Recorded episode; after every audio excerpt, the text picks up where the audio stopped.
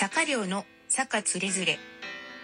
この番組は Mac、iPad、iPhone、Apple Watch、タスクマ、ほぼ日手帳を使うパラレルワーカーの坂寮が日々のつれづれを Amazon ポリーの水木に喋らせています。こんにちは。坂寮です。今週1週間を振り返ってみます。3月9日月曜日。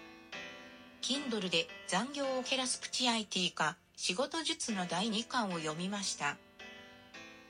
午後から天気が下り坂で仕事をしながら頭痛が始まりました。夜にひどくなり吐き気までしてきました。3月10日火曜日。夜ご飯を食べながら下唇を思い切り噛んでしまいました。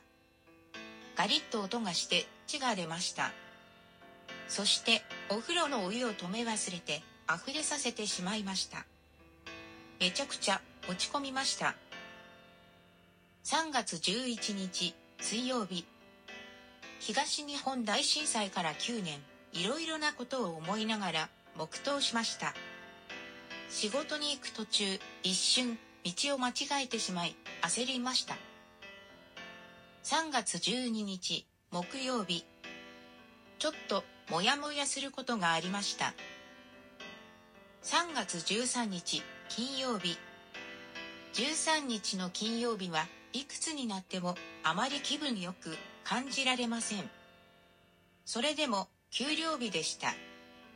一週間の疲れが溜まっている夜にもやもやする出来事があり爆発しそうになりました。期待しない、関わらない、考えないと唱えて気持ちを落ち着かせました。総括して今週は疲れました。体がというより頭と心が手帳に今日のハイライトを書くようにしてるんですが火曜日から金曜日まで疲労の日という漢字を書いています。疲れたと送り仮名を書く気力もなかったようですね。ああ。仕事で疲れているのもあるけれど多分ネガティブなニュースに触れる機会が多いせいもあるんだと思います。私の仕事も今後どうなるかわかりません。